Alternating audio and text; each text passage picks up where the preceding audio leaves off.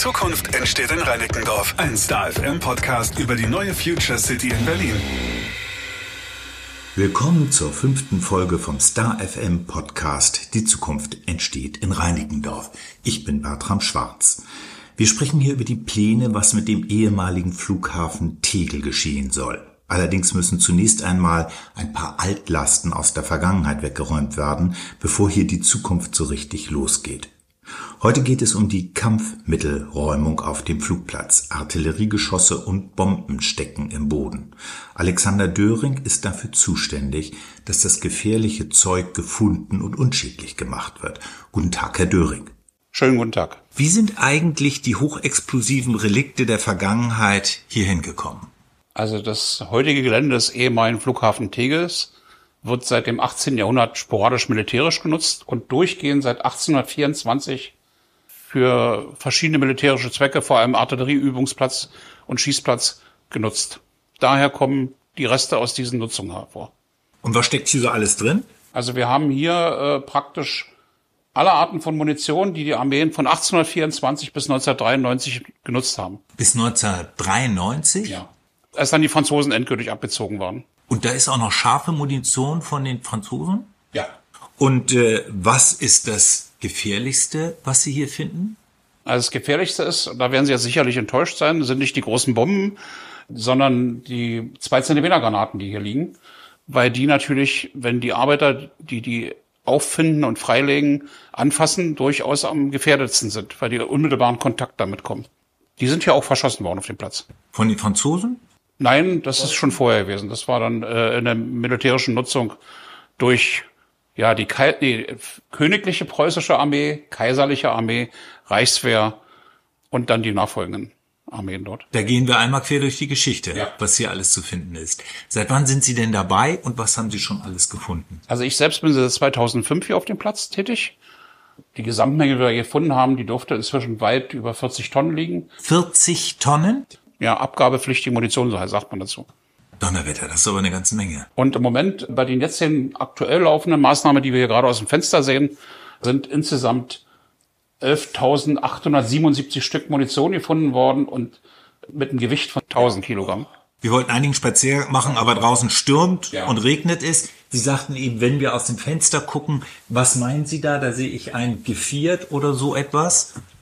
Also das, was Sie dort sehen, ist die Schutzeinrichtung für die Siebanlage, die wir hier hatten. Ja. Also wir mussten also viel Boden hier insgesamt äh, in diesem Los 150.000 Kubikmeter sieben, um einem die Munition sozusagen komplett zu entfernen. Weil wir wollen ja hier eine zivile Nachnutzung. Hier soll mal ein Wohngebiet entstehen und da kann man natürlich keine Munition mehr brauchen. Das ist ja nicht nur hier bei dem Wohngebiet. Sie wollen sich ja, wenn ich das richtig gelesen habe, durch das ganze Gelände fressen, in Anführungszeichen. Das sind ja 500 Hektar. Das ist ein bisschen weniger, aber so im Großen und Ganzen. Wie viele Hektar sind's? Also der unmittelbare Flughafenbereich sind 300 Hektar und dann mit den Neben könnten Sie recht haben mit den 500 Hektar.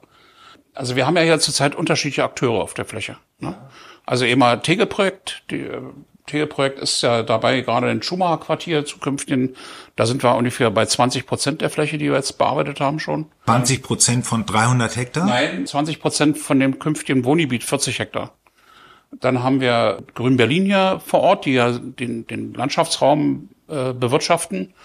Die sind ungefähr zu Hälfte, die haben ungefähr 150 Hektar, die sie bearbeiten, und da haben die jetzt ungefähr die Hälfte fertig. Die werden in zwei Jahren mit ihren Zielen dort durch sein. Und möglicherweise, wir hoffen alle, dass danach auch die Bevölkerung Zugang zu der Fläche bekommt. Wir sitzen hier in einer Baracke, wenn ich das so sagen darf. Ja. Wie gefährlich sitzen wir hier? Ist hier alles geräumt? Ja, hier sitzen wir gerade in einem völlig safen Raum, weil äh, die Arbeitsschutzvorschriften einfach verlangen, dass vorher geräumt wird. Wie gehen Sie denn draußen vor? Sie haben eben schon von der Siebanlage gesprochen, aber das ist ja eher das Ende von der ja. Suche. Also das, äh, das ist ja das, was wir jetzt hier sehen, hier draußen, ist ja die gewerbliche Teil der Arbeit. Ja. Im Vorfeld ist natürlich planerisch erkundet worden, was uns erwartet da. Es gibt ja dann auch, da wir ja seit 2005 hier auf dem Gelände sind, Erfahrungswerte auch. Und auf der Grundlage sozusagen werden dann entsprechende Aufgabenstellungen erarbeitet, mit denen dann die gewerblichen Firmen die Flächen, die ihnen zugewiesen werden, räumen müssen. Ihr Kollege hat mir eben ein Gerät mal vorgestellt, mit dem Sie das losgehen. Dürfen wir da mal eine akustische Hörprobe von dem Gerät hören? Denn das ja. ist ja ein Gerne. Metalldetektor. Ja. Oder ist es ganz falsch? Eigentlich ein Minensuchgerät. Minensuchgerät, dann wollen wir das jetzt mal hören. Herr Schwarz, würden Sie das einmal so anstellen, wenn Sie hier schön dicht ans Mikrofon rankommen, das, sonst hört man es nicht. Nochmal dichter ran hier.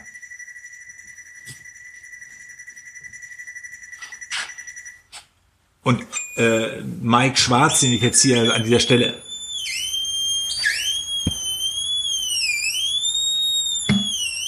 Ja, hört sich sehr eindrucksvoll an. Also äh, mit Ihnen, Herr Schwarz, bin ich schon mal über das Gelände gegangen und äh, Sie haben da auch dieses Gerät mir gezeigt. Wenn Sie doch mal bitte erklären, Herr Döring, wie das ganz genau geht. Also, wenn ich jetzt bei Ihnen arbeiten würde und Sie sagen, da hinten in der Ecke musst du hin und dann würde ich so ein Gerät mitbekommen oder wie geht das? Das ist genau richtig. Also der erste Schritt, der, wenn die Grasnarbe noch vorhanden ist, besteht daran, dass mit der Hilfe dieser Metalldetektoren, was Sie ja richtig erwähnt haben, die Flächen erstmal grob abgesucht werden, um zu vermeiden, dass größere Munitionsstücke sozusagen sofort von der Technik aufgenommen wird.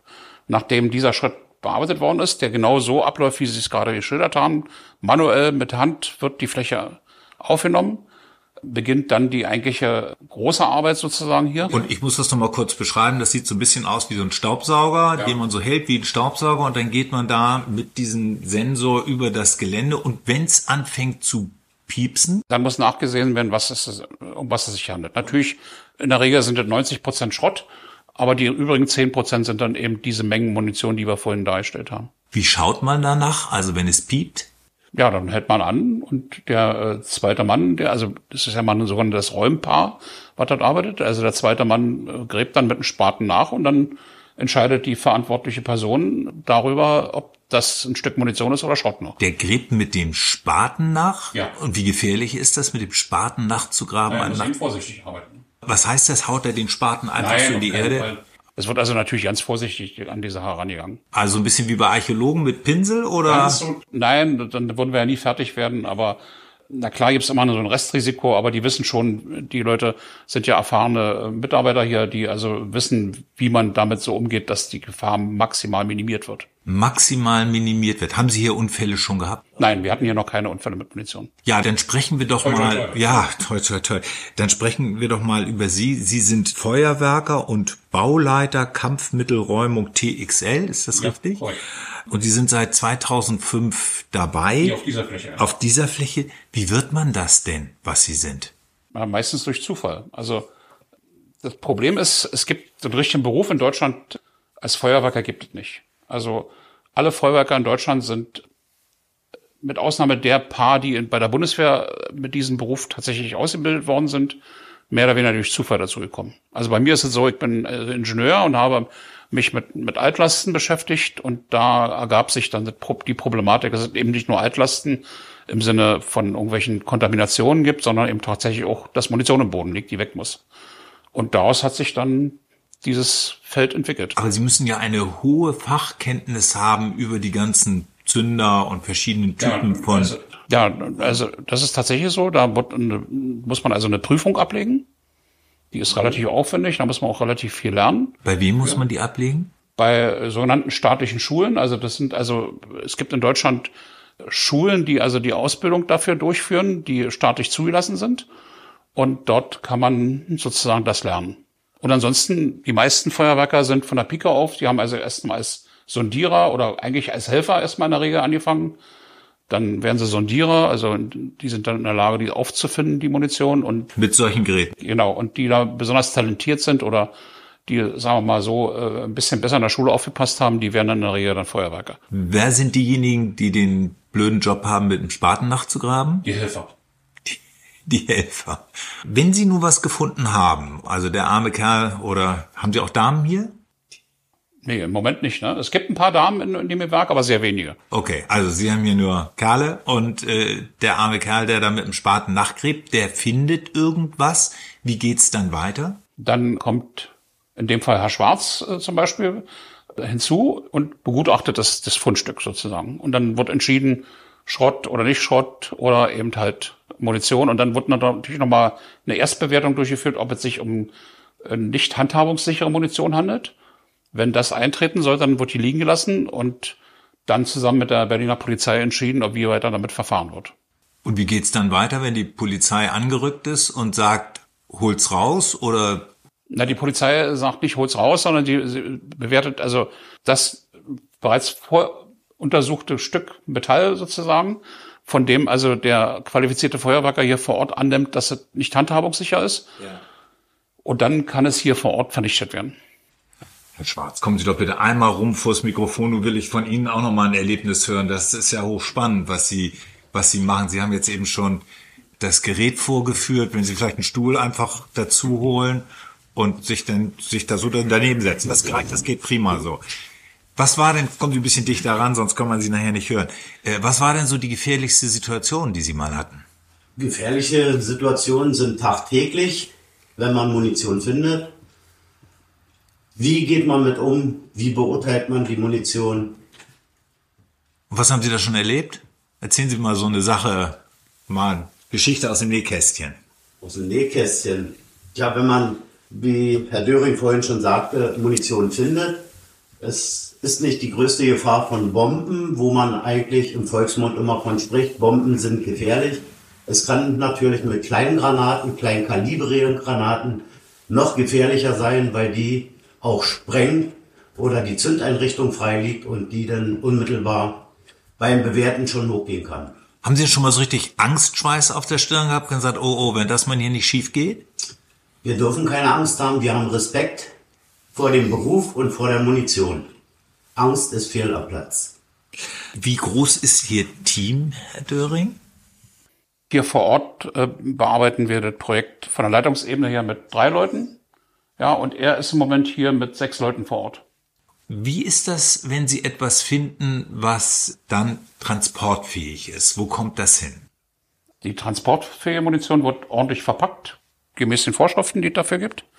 Und werden dann in den Grunewald gebracht, in der Regel. Im Moment wissen Sie ja, dass es im Grunewald gebrannt hat. Ja. Da gab es ein bisschen Probleme. Ein Teil muss jetzt nach Brandenburg gefahren werden. Aber im Regelfall, wenn das, das wird ja dann irgendwann mal wieder vernünftig funktionieren, wird das also in den Grunewald gebracht und dort entschärft oder delaboriert. Delaboriert, was heißt das? Naja, also wenn also die Munition demontierbar ist, was bei alter Munition eher selten der Fall ist, dann kann man den Sprengstoff entfernen und die Munition, wo das eben nicht möglich ist, die muss dann eben vor Ort gesprengt werden. Deswegen, Sie hören ja öfter mal, dass die AWUS gesperrt ist. Ne? Das sind dann solche Sprengaktionen, wo dann größere Mengen Munition vernichtet werden. Das macht aber die Polizei. Da gibt's, da gibt's eine vorgeschriebene, nein, da gibt's natürlich eine vorgeschriebene Technologie. Die werden auf eine bestimmte Art und Weise zusammengetan sozusagen, kompakt und dann werden die Ladungen angebracht und die Feuerwerker wissen aus Erfahrung, wie groß die Ladung sein muss, damit auch alles funktioniert. Und das, was nicht transportfähig ist? Das wird hier vor Ort gesprengt. Wo wird das gesprengt? Wir haben, wie Sie sich ja vorstellen können, normalerweise muss man ja, Sie kennen das ja auch häufig aus, aus der Presse oder aus, aus Ihren eigenen Rundfunkberichterstattungen, äh, Evakuierungsaktion ist wieder vorgesehen. Deswegen haben wir also im Vorfeld, bevor wir hier angefangen haben, nach der Schließung des Flughafens überlegt, wie können wir es eigentlich erreichen, dass wir nicht bei jeder Sprengung hier den Flughafen evakuieren müssen. Weil es war ja klar, es wird also Baumaßnahmen geben und die parallel zu uns laufen. Und dann haben wir ein System entwickelt mit dem Landeskriminalamt zusammen von so, sogenannten Sprengbunkern fünf, die also diesen Wirkradius drastisch minimieren. Und in diesen Bunkern wird dann die Munition gesprengt. Und Bunker heißt dicke ja, Betonwände? Es, ist, es, sind dicke Betonwände mit einer leichten Decke. Die leichte Decke ist deswegen, damit der, die Druckwelle äh, entweichen kann nach oben hin. Und dann fliegt die, fliegt das Dach weg, oder? Kann passieren, ja. Aber, aber es ist bestimmungsgemäß äh, ihr, ihr braucht dann, ne? Ja, Sie sagen das jetzt so. Es war fast 50 Jahre ein internationaler Flughafen und Sie sind seit 2005 da. Was haben Sie denn alles so erlebt während des laufenden Flughafenbetriebs. Man kann sich das heute ja gar nicht vorstellen. Da sind Riesenflugzeuge vollbesetzt gelandet und gestartet auf einem kontaminierten Gelände. Also man muss natürlich sagen, als der Flughafen gebaut wurde, Ende der 60er Jahre, Anfang der 70er Jahre, hat man hier natürlich auch Kampfmittel, die man gefunden hat, alle weggeräumt. Aber Sie dürfen nicht vergessen, die Zeiten ändern sich. Und äh, Ende der 60er Jahre hatte man da noch andere Auffassungen zu dem Gefährdungsgrad durch solche Munition. Das waren also alle Menschen, die noch den Zweiten Weltkrieg erlebt hatten, die hier tätig waren. Ja. Da hatte man einfach ein anderes Problembewusstsein als später. Und dann hatten wir lange Jahre Ruhe hier. Und dann flog die ganze Sache sozusagen auf. Und zwar sollte die Queen zu Besuch kommen und im Zusammenhang dem Stellplatz des Flugzeugs der Queen sollten zusätzliche Lampen installiert werden. Und beim, bei den Tiefbauarbeiten für diese Lampen hat man also Bomben gefunden. Daraufhin gab es also die Notwendigkeit, da zu überlegen, was machen wir denn alles? Und die Senatsverwaltung, die Zuständige damals, hat damals junge Reiher, die Senatorin, hatte dann, also hatte die Sache sehr, sehr ernst genommen. Und man hat dann als Zu Recht. Ja, ja, natürlich. Wir haben dann Untersuchungen durchgeführt hier und haben dabei festgestellt, dass überall Munition liegt. Wann war das? 2005, 2006. Ja. Und dann haben wir ein Konzept entwickelt. Das war also bei laufendem Flugbetrieb hier die Räumung permanent durchführen. Natürlich hatte der Flughafen die erste Idee, äh, das Ganze über eine Versicherung zu abzusichern. Allerdings war die Versicherungsprämie so hoch, dass man gesagt hat, okay, dafür können wir auch räumen. Und dann haben wir also tatsächlich angefangen, damals unter der Ägide der Senatsverwaltung, in dem Bereich tatsächlich systematisch die Räumung durchzuführen. Und zwar da, wo die meiste Gefährdung ist, anzufangen und dann nach und nach Wo war das? links und rechts der Start- und Landebahn. Sagen Sie, ist denn das jetzt im Rückblick überhaupt verantwortbar gewesen, Ja. was? Ja, Sie sagen sofort ja, aber wenn man so denkt, in Oranienburg wird wieder mal eine Bombe gefunden und ein ganzes Stadtviertel evakuiert. Ja, gut, also der Flughafen ist ja während dieser Räumaktion mehrfach geräumt werden. Man wusste, dass hier viele Bomben liegen und die, die Flugzeuge starteten und landeten. nein, also es läuft dann anders. Also wenn wir dann sowas gefunden haben, dann wurde dem Tower Bescheid gegeben. Der hat dann den Flugverkehr rechtzeitig angefangen umzuleiten und dann, wir waren dann zum Schluss relativ gut. Wir waren in der Lage, von der, vom Fundmoment bis zur Wiederfreigabe sozusagen der Sicherheit äh, in für fünf, sechs Stunden so was abzuwickeln. Das ist ja nun ein sehr ernstes Thema, äh, über das wir sprechen. Es geht um Krieg und es geht um Bomben, die Menschen töten sollten. Haben Sie eigentlich als Kampfmittelräumer internationale Kontakte, wo Sie sich austauschen mit anderen Gebieten, wo so etwas äh, Ja, also die liegt? Feuerwerker untereinander haben äh, Communities sozusagen, wo man sich austauscht, weil sie müssen ja wissen, die Informationen, die die Feuerwerker dort äh, für sich selber transparent machen, sind ja lebenswichtig meistens für Kollegen. Also da gibt es keine Betriebsgeheimnisse in dem Sinne, weil äh, jeder kann in die Situation kommen, dass er etwas findet, was er nicht kennt. Und dann ist er darauf angewiesen, dass ihn Kollegen darüber informieren. Also da gibt es also eine internationale Community tatsächlich, die also in dem Bereich tätig ist. Zurzeit ist ja der Ukraine-Konflikt auch da. Ja, wir haben also Kontakte aufgebaut. Wir haben also eine Initiative gestartet von unseren Unternehmen aus mit dem ukrainischen Katastrophenschutz, der also dort dafür zuständig ist, weil eins ist ja auch klar, also zum einen hat man natürlich jetzt die Räummaßnahmen, die während des Krieges erforderlich sind, aber wenn dann der Wiederaufbau stattfindet, wird es eine wichtige Aufgabe werden. Und da haben wir Kontakte aufgebaut. Sie wissen ja, die Bundesregierung hat ja über das Auswärtige Amt finanzierten amerikanische Hilfsorganisationen in, äh, in der Ukraine. Wir sind da der Auffassung, wir könnten da mehr machen als Deutschland, aber da müssen wir mit unseren Politikern ins Gespräch kommen. Mehr machen heißt mehr Fachkenntnis beibringen. Also wir, wir haben in Deutschland also sehr gute Hersteller von Suchtechnik. Also die sollte man im größeren Umfang zur Verfügung stellen. Aus Das ist das Gerät, was wir zum Beispiel, Geräte, eben- ja. die kommen, werden in Deutschland hergestellt. Deutschland hat einen relativ großen Marktanteil, die deutschen Hersteller an solchen Gerätetechnik international auch sehr begehrt sind. Und äh, da sollten wir also auch mehr tun aus meiner Sicht. Politik tut sich ein bisschen schwer mit solchen konkreten Sachen. Man verkauft ganz gerne äh, Aktionen. Ne? Äh, Wir sind, Sie wissen ja selber hier, das ist eine tagtägliche Sisyphus-Arbeit, die man hier macht. Und das ist nicht so sexy. Wir kommen zum Ende von unserem Podcast. Ich habe noch eine ganz persönliche Frage an Sie. Warum machen Sie so etwas? Lockt Sie die Gefahr? Nein. Also Leute, die die Gefahr locken, haben in unserem Beruf absolut nichts zu suchen.